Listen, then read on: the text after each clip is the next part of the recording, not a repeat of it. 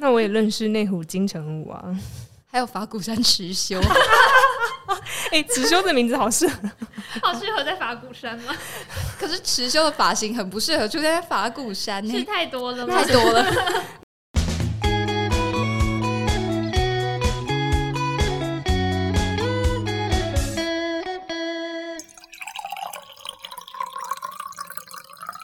欢迎回到文学手摇影，我是小黄，我是天武，他是特别来宾阿玲。嘿，hey, 大家好，我是阿玲。哎，欢迎你来到文学手摇影啊！哎哎、欸欸，我好像没有听你们特别介绍过，为什么这个节目要叫做文学手摇影啊？嗯、欸，因为我喜欢喝饮料。好不，因为我们是 不是？哎、欸，因为呢，那让我让我容我重新解释一次，就是因为我们觉得文学呢，应该可以像是你日常生活中常常会喝的饮料，然后可以这样子轻易的走入你的生命。那你每天可能会来一杯手摇饮，那你每天是不是也可以来一点文学小知识呢？对呀、啊，哎，就是类似这种，希望文学可以进入每个人的日常生活中的这种渗透。就是我们，你说跟饮料一样渗透大家的生活，好可怕，有点太可怕，渗透大家的肠胃。我们希望可以像这样子，就是甜蜜的流入大家的心。可以，反正就是希望可以达成就是这么平易近人的效果，所以才会叫文学手摇饮。没错，就像路上到处都是饮料店，然后也希望大家到处都可以看到可爱的文学小知识。对，就不会叫什么文学呃王品集团。文学牛排嘛，之 类就没没没办法，好像没办法天天吃，对不对？哎对，手手摇饮也不要天天喝，大家。所以文学手摇饮这个感觉就有点像是店名，也有点像在致敬那个哲学鸡蛋糕吧？嗯，哦，所以我也可以去科学鹅阿煎，科学鹅阿煎。好，哎、欸，史学史学胡椒饼之类的，这样文史哲就可以就是大家大集合了。嗯。哦，所以嗯、呃，也可以有呃考古脏脏包。现在好像没有考古系，所以变人类脏脏包，听起来好好贬低人类哦。哎、欸，那虽然我没有认识这个系的人，但是呢，对我来说，数学就是数学臭豆腐。数学怎么会是臭豆腐？数学就是臭豆腐啊，臭豆腐。嗯，像嗯、呃，可能是因为你们的数学学习经验稍微坎坷了点，嗯。对我来说，应该是数学糖葫芦吧？没有，数学是棺材板，数学棺材板也太惨了。同意，数学棺材，数学一定是棺材板。嗯、呃，那那我来想一个别的，社会学大肠包小肠。哈，就是有那个呃广度跟那个细致的感觉，所以是大肠见树又见林吗？对，哦，那天文学鸟蛋。现在都在天上吗？天文学确定会碰到鸟吗？等一下，这好像高度不太一样，高度差距有点多。那那嗯、呃，化学关东煮，哎、欸，感觉有毒。大气棉花糖，我觉得物理打弹珠好像不错。哦，哎、欸，物理打弹珠好赞哦，我会想去玩。哎、欸，嗯，好。所以物理打弹珠，打弹珠会用到的到底是什么？应该就是那个吧，张力啊、作用力与反作用力啊之类的吧。我我本人离开物理也是有个五六七八年了。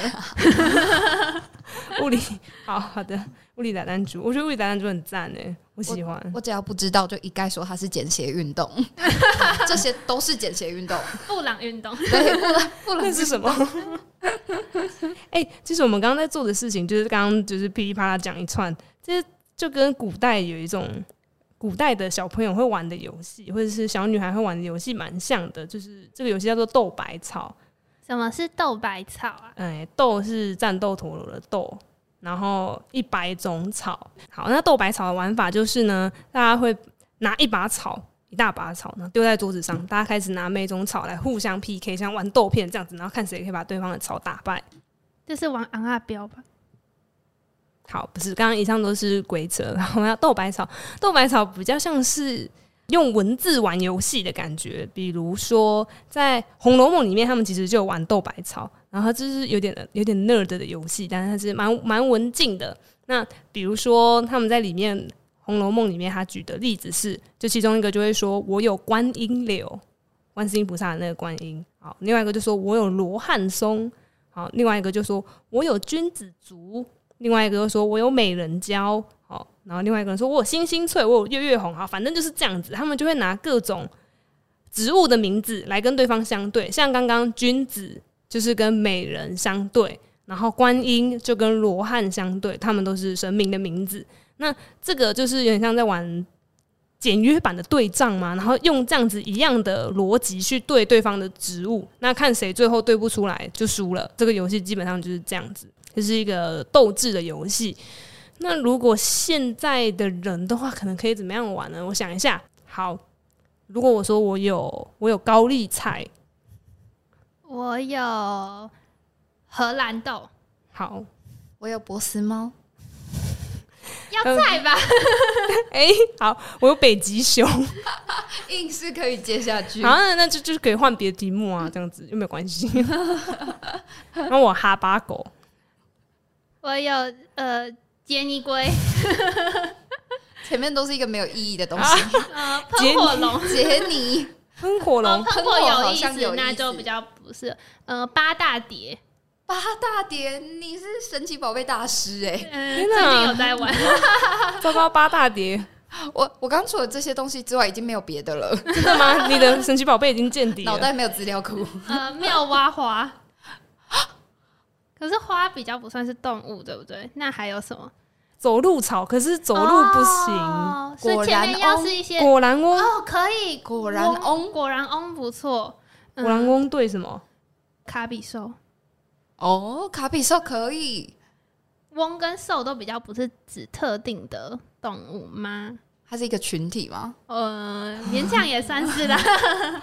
OK，哎、欸，神奇宝贝意外蛮能对的，真的。神奇宝贝斗百草，斗百兽，斗神奇宝贝，斗百宝，好，斗百宝，斗宝贝，就是这样子的游戏，其实变成是一种口头上面的仿写的感觉，就是你要去抓到对方的他。丢出来的那个词，它的构词结构是怎么样子？然后你要以此为线索去对出相对的东西，像刚刚呃哈巴狗就是无意义的两个字，然后杰尼龟杰尼没有意义，然后龟这样动物名字，就是大概就是这种感觉。然后仿写这件事情，其实好像大家从小到大也是做蛮多的，还是真的用笔写这样。对啊，像是小学的照样造句，对对对对对，爸爸哭，妹妹笑。哎、欸，妹妹做了什么事情让爸爸 让爸爸哭了？好可怕，好有画面哦，感觉是个危险的家庭现场，好可怕，打破花瓶之类的，妹妹笑，爸爸哭。哎、欸，我这样让我想到，就是我现在住在三峡那附近，然后北大那附近的建案啊，几乎都会有一个特定的取名逻辑，比方说，呃，北大耶鲁。嗯，北大日内瓦、北大佛罗伦斯之类的。然后之前我跟我同事就问说：“哎哎、欸欸，你现在是住在耶鲁吗？”他说：“不，我住的是剑桥。”我知道，我们也是东方哈佛啊。哎、欸，你读哪里？我读哈佛啊，也是一样的概念。是小哈佛吗？不是，是东方哈佛。那那我还有个朋友是板桥周子瑜呢。那我也认识内湖金城武啊。还有法鼓山持修，哎、欸，持修的名字好适合，好适合在法鼓山吗？可是持修的发型很不适合出现在法鼓山，是太多了吗？太多了。那法鼓山有什么？法鼓山兴隆啊。哎、欸，我想到就是之前我想要注册一个游戏的昵称，然后发现就是我自己的本名，所有的组合都已经有人注册过了，然后我就一气之下输入了卓西科家宴，就再也没有人重名了。恭喜我本人成为卓西第一位柯家燕，不会有人跟你抢耶！Yeah! 卓西柯佳燕，你好，毕竟卓，请大家多多指教。所以你叫西柯家燕吗？西柯家燕，这好像克吗？这好像好像什么法国名字？卓西柯佳言。是 Da Vinci 吗？对对对对，就是中间一个字，然后后面我来自哪里这样子。所以来自大同的大同方大同吗？中山孙中山啊，中正蒋中正，文山方文山。哎、欸，那那哎哎，我要换一个的大安罗斯福。呃，宜兰诺贝尔，感觉很好吃。那嗯，宜兰诺贝尔是不是好像本来就有？太麻里阿波罗，哎、欸，好亮啊！台南宙斯，哇哦！哎，是哎，我谁，台南宙斯，感觉很帅啊，感觉超强的耶！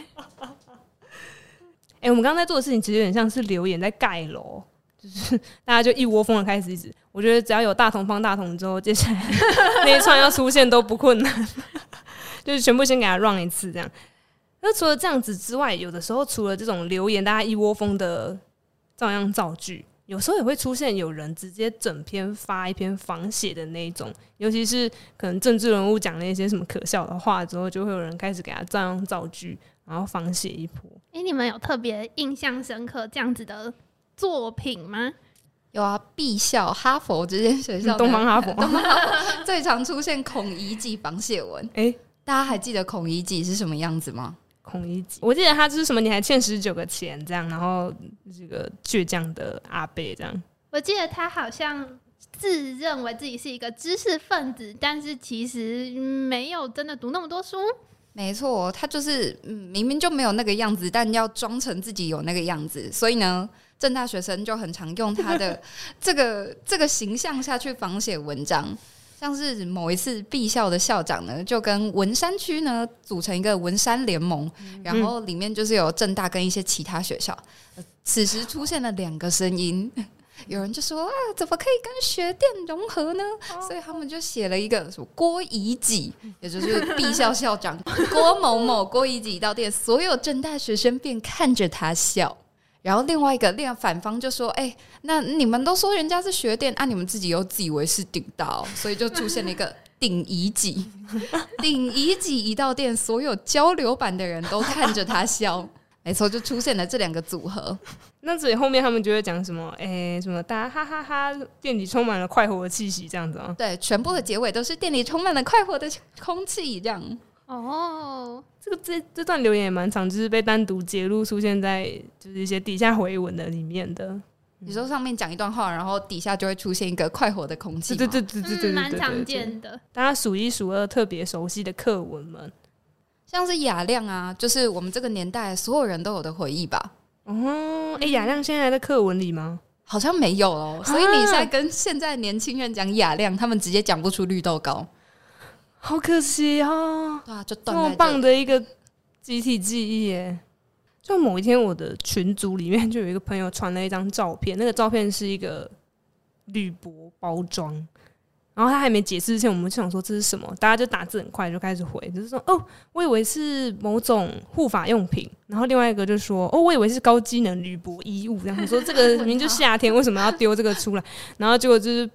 朋友自己就说啊，那个是什么什么巧克力球这样子，然后我们就说天哪，就有人说刮胡雅量既视感，这个时候那个句型就会开始出现了。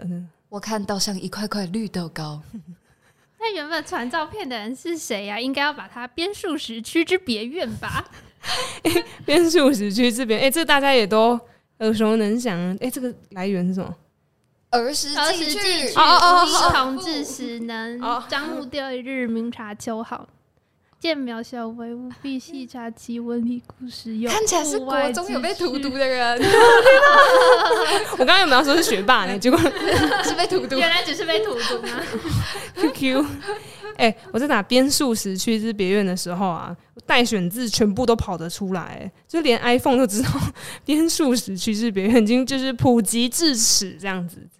人大家就是不会记得课文名称，但是一定会记得编数时区之别，还有忽有庞然大物而来，拔山倒，哎、欸，念错，忽有庞然大物，庞忽有庞然大物，拔山倒树，倒树，不知道，忽有庞然大物，拔爬山倒树而来，盖一烂好已经放弃。可是为什么都是这些课文啊？就是孔乙己啊、雅量啊这些编数时区之别院啊，嗯嗯嗯。我我猜是因为这些课文是就是我们这个世代的人大家的呃都有学过的这种集体记忆吗？就比方说在孔乙己那个时代，他面临的困境跟我们现在社会大家可能会遇到像是呃组联盟啊，或是呃社畜啊这些情境可能会稍微有一些不同，但是我们可以截取这些文本当中那个孔乙己的那种很窘迫、脸红脖子粗的那种感觉，然后或是他原本的这些文学编排，然后去套用到自己的情况当中，这样子就可以去唤起这些有相同情况的人的共鸣。然后因为有这个文本的集体记忆，然后跟大家现在可以共感的这个情境，那这个创作就可以更打中人心。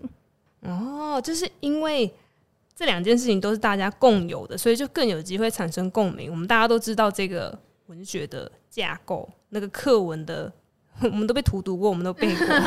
所以呢，你用这个模组去套现在的情境的时候，大家就会觉得，哎、欸，你居然可以想到用这件事情去套现在这个时事，很有趣。嗯、就是把大家熟悉的事情跟熟悉的事情串在一起的感觉。啊，对对对，嗯，只是这样子的话，感觉就会更有共鸣。因为自己觉得好笑，如果只是圈内人觉得好笑的话，好像未必会那么好笑。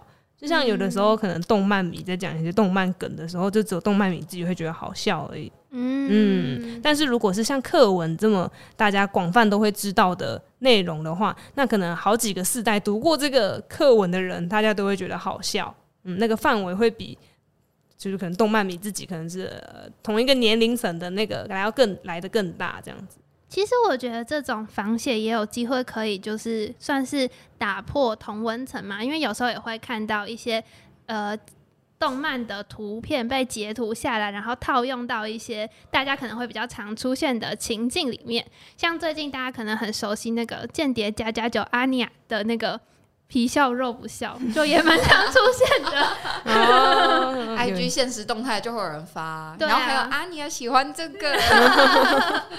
对呀、啊。哦，感觉要现象级的动画才可以做到这件事情，就是因为大家够够够多人知道这个动画，大家才会觉得它有趣吗？应该是说，如果我本来没有看过这个动画，可是因为呃，我对现在它套用这个情境是能够共感的，我就会。好奇，哎、欸，他用的这个好像很传神的这个东西是从哪里来的？那我也有机会去碰到这个我原本没有接触到的东西。嗯，了解，它可以突破土同温层这样子。对啊，这样其实也是变相的重塑大家的那个集体记忆。嗯，那说到就是现象级的集体记忆，蛮推荐大家可以去看一部影片。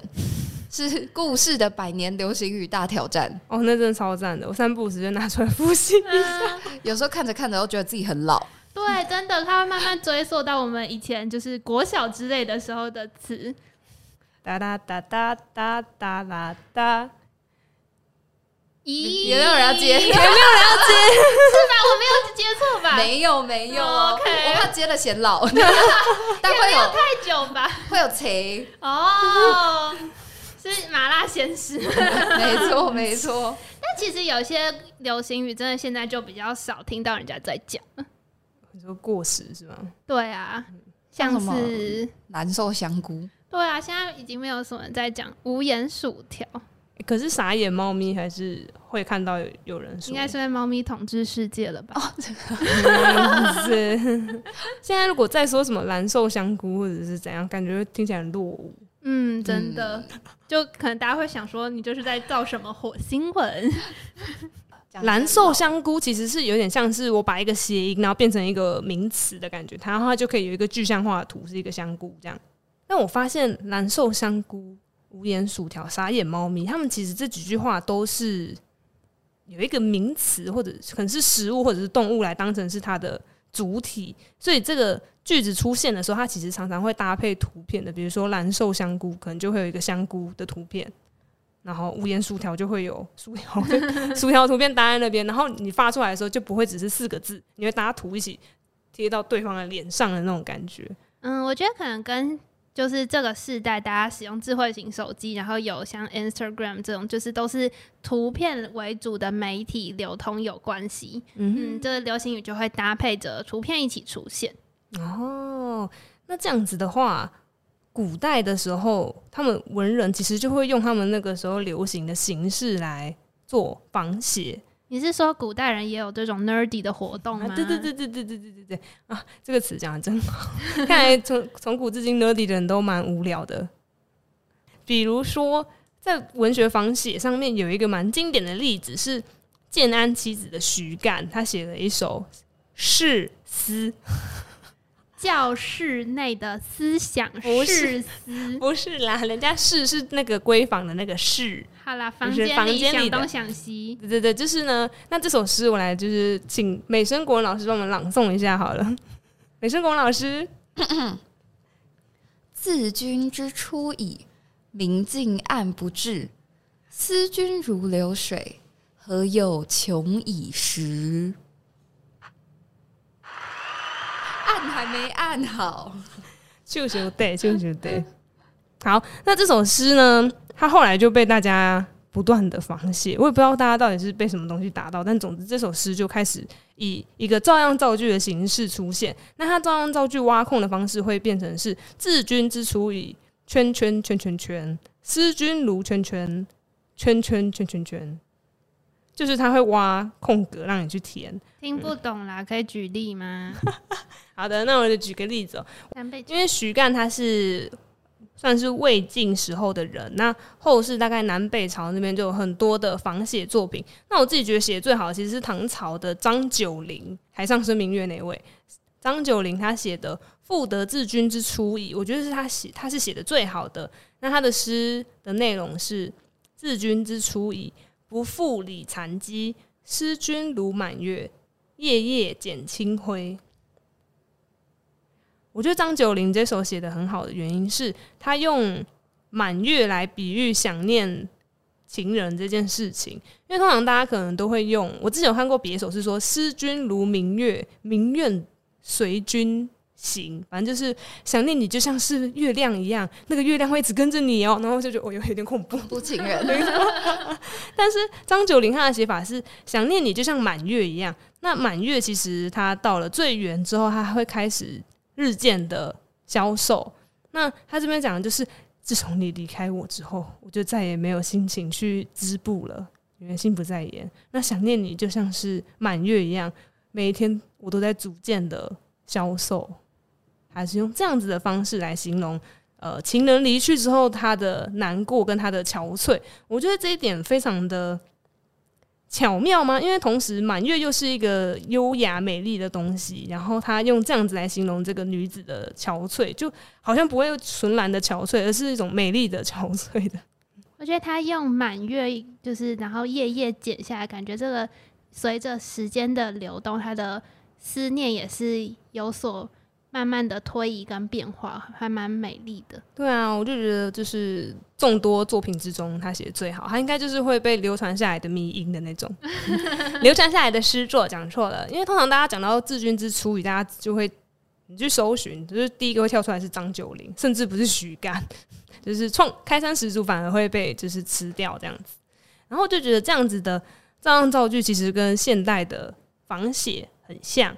是不管是古代的人，或者是现代的人，用图文创作，或者是迷音，或者是课文仿写这种，好了，我自己的看法是，我觉得人类就是智人，智人的这个学名，它的意思其实是制作工具的人，就是 Homo sapiens 是制作工具的人。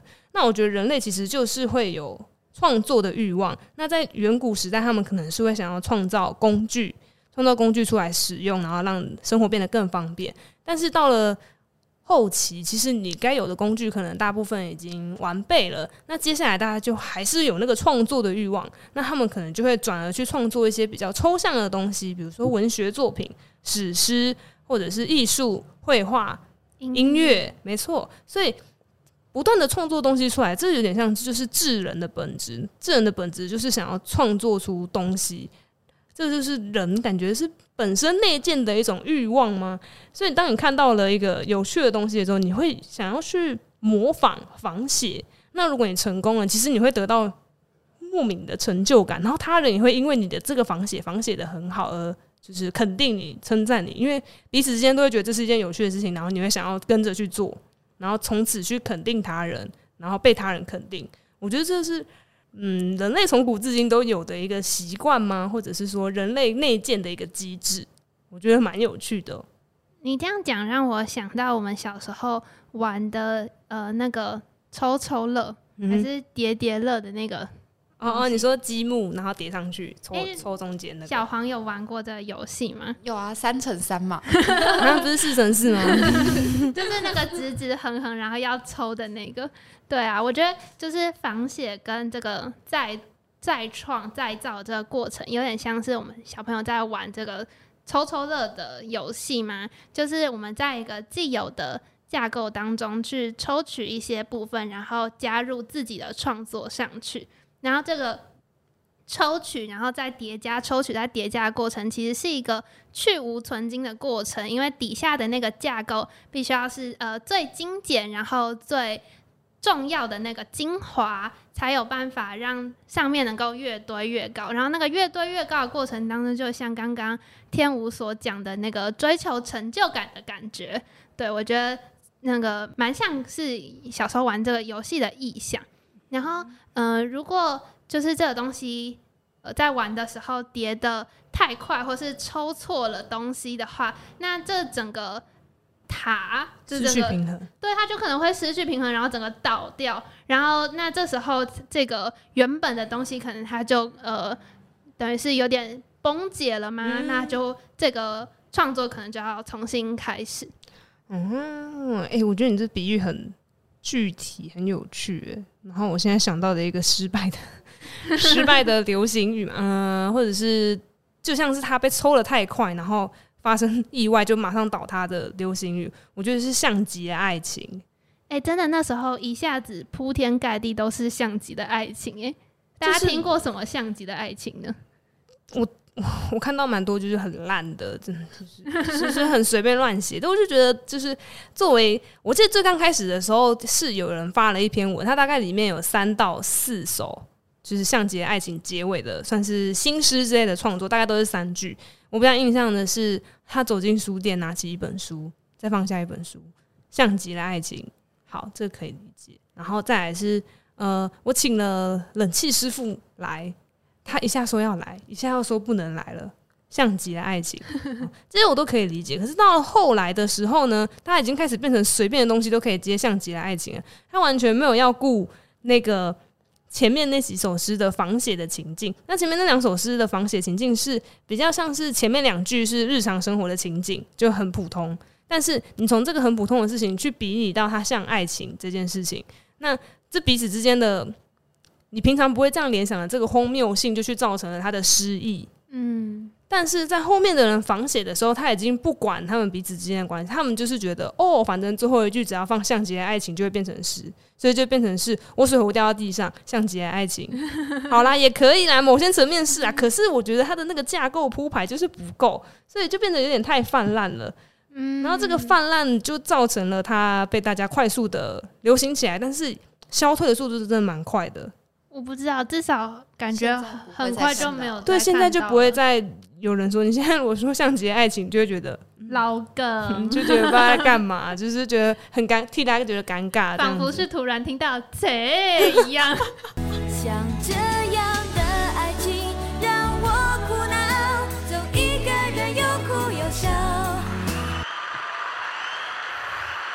瞬间回到以前放学回家的那种感觉，一秒回扣二十年。